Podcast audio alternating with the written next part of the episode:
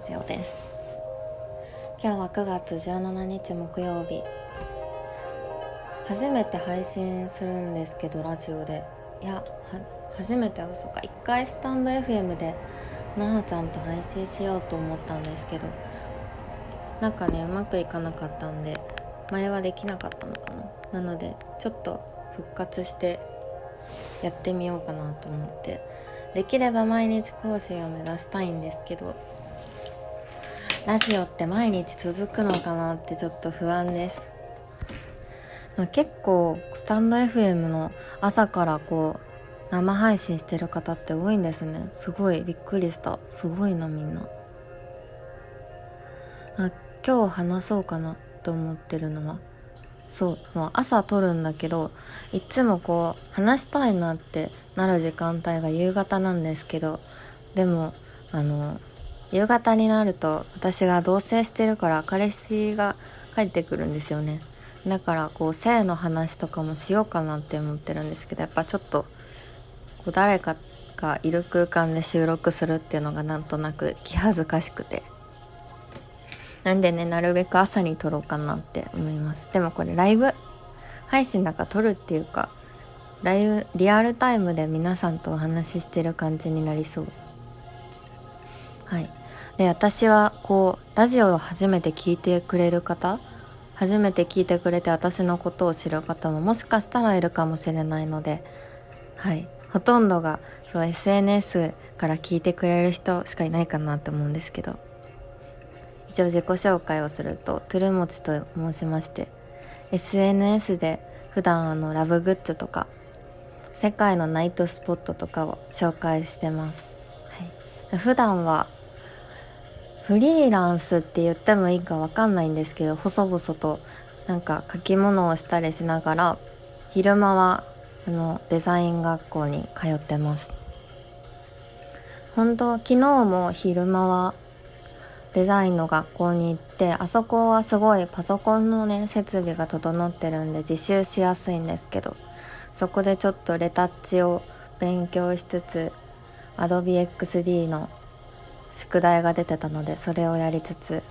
で課題やりつつ本読みつつみたいなんで学校をほぼ仕事場に使ってるみたいな感じで過ごしてたんですけどただちょっと私が今住んでるのが神戸と大阪の間なんで大阪に学校があるんですけどそこまで出るのに20分ぐらいかかるのとまあちょっと定期がないんで交通費かかるからって言って今日はちょっと自宅の周りの喫茶店で作業しようかなって思ってます。今日話したいのはアフターコロナで行きたいセックスミュージアムってことで。あの私はさっき言ったみたいにナイトスポットに世界のナイトスポットに行くのが好きなんですけど今はコロナ禍なんで海外に行けなくなっちゃったんですよね。で本当やったら私も今年の4月にオランダに行こうかなと思っていてっていうのもこうオランダってセックスと酒とドラッグので有名な国っていう風にね言われてるんで私はこうちっちゃい時のオランダのイメージってこう風車とチューリップの街って感じだったんですけど案外そのイメージよりも今はアンダーグラウンドの色の方が強い気がします。私個人の感想ですけど。で、まあ、コロナが拡大したことで2020年の4月の時点で日本からのこう渡航者とか日本人に対して入国制限措置を取っている国が184カ国だったのかな、まあ、それまで184まで伸びたのが、まあ、4月、えー、違うわ。9月16日現在では日本に対して渡航制限を行っているのは116カ国ってことでちょっと減ったんですよね。イギリスとかも今は渡航制限とか解除されましたよね。なんか私のところにあの知見登録してるんですけどねアメリカとイギリスのイギリスからこう今イギリスで治験を行ってるのに日本から来てくださいねみたいなメールがよく届くんであもうそんな行き来しようと思えばできるんだなって思いました。でもこんな感じでこういつまで続くかわからない状況なんですけど、まあ、もしコロナが終わったらここに行きたいなみたいなのがなんとなく私の頭にあるので今日はその一つを紹介しようかなって思います。今日はえっ、ー、と今日はじゃないですね。私がコロナがアフターコロナに行きたいミュージアムの一つが、えー、ミュージアム・オブ・セックスって言ってるところで、アメリカのニューヨークにある、えー、セックス博物館、性の博物館ですね。でここは私一回行ったことがあるんですけど、もう何回でも行きたいスポットです。ミュージアム・オブ・セックスでの検索してもらったらわかるんですけど、ホームページがすごいおしゃれで、あんまりこう、普通性の博物館って言ったらなんか秘宝館みたいなねこう何て言ったらいいんだろうこう奇抜なカラーのデザインでこう構成されてるもんなんかなって思ったミュージアム・オブ・セックス白黒だけなんですよねサイトの色が基本的に。まあ、それがまあスタイリッシュでいいなと思って、まあ、実際行ったんですけど外見も超可愛くて私いつかツイッターにめ載せたんですけどもあれ多分2019年の2月とかだったか結構過ぎちゃったかな。また後でリツイートしてきます。まあ、なんかネオンサインの外観なんですけどでもなんかこう黄色の光に 説明が難しいですね。写真なかったら。ネオンでミュージアム・オブ・セックスって書いてあるんですけど街中に本当にニューヨークの何でもない街中にポンってあって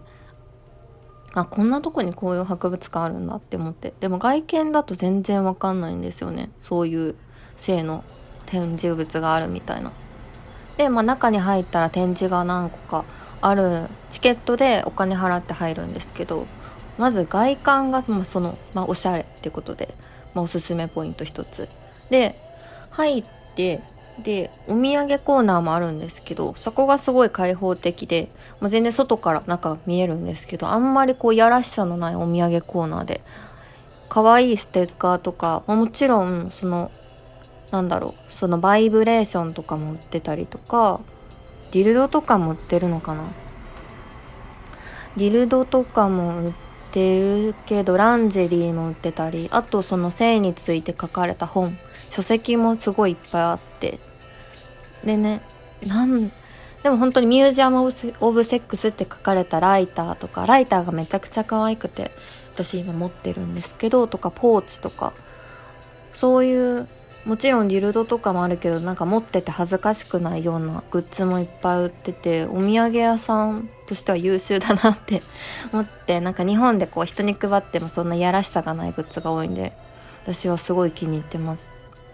ライターがねなくなったらまた買いに行こうと思ってて。はい。あとこのミュージアム・オブ・セックスの一番いいところは展示が定期的に変わるってところでえー、っとそう3つぐらいテーマが決められて展示があるんですけど全部変わるのかな毎回。3ヶ月ぐらいで多分変わるんですけど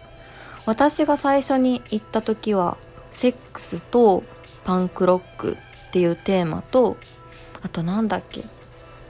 えっ、ー、と1960年から70年代ぐらいに活躍された写真家さんのこうなんだろう男性男性っていうのかな？ゲイのえなんだかな？写真がいっぱい並べられててゲイのカップルとかの写真もいっぱいあったりゲイじゃないか LGBTQ がテーマなのかな？でいっぱい写真が展示されてたりとかあとそのさっき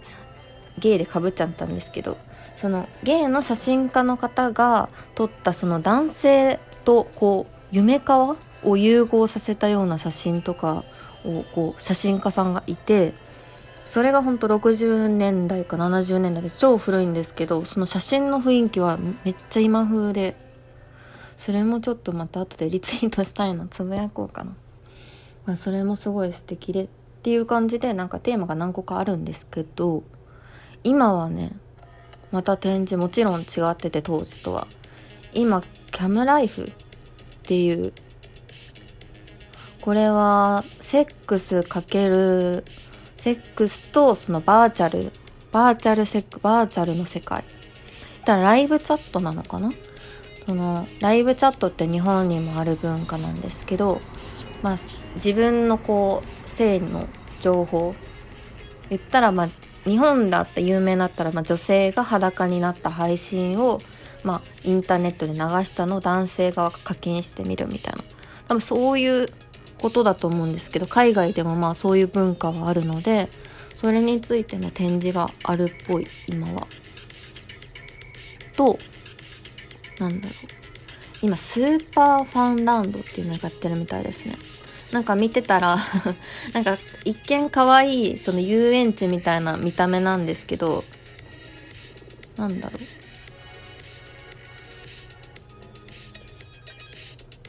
なんかすごい可愛い展示なんだけどおっぱいに囲まれておっぱいの中でトランポリンできるみたいな。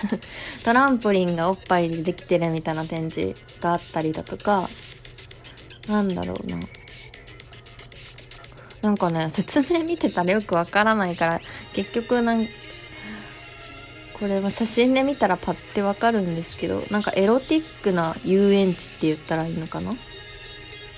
なんか複数人で遊べるけどテーマは基本的にエロみたいな。伝えるのが難しいですね。こんな感じでこう結構お金がかかった展示も多い。さすがニューヨークの博物館だなって感じなんですけど。これ他にもこう展示がいろいろ今後も変わっていくんだなって思ったらそのなんだろう。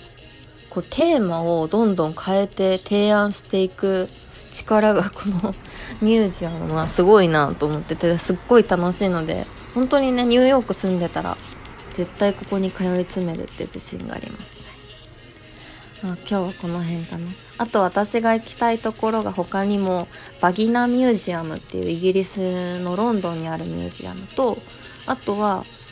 さっきと同じセックスミュージアムって名前なんですけどオランダにオランダのアムステルダムにあるミュージアムに行ってみたいなって思ってるんですけどここの話はまた明日できたらなと思います。じゃあ今日はこれで配信終わりにします。ありがとうございました。今日も一日頑張りましょう。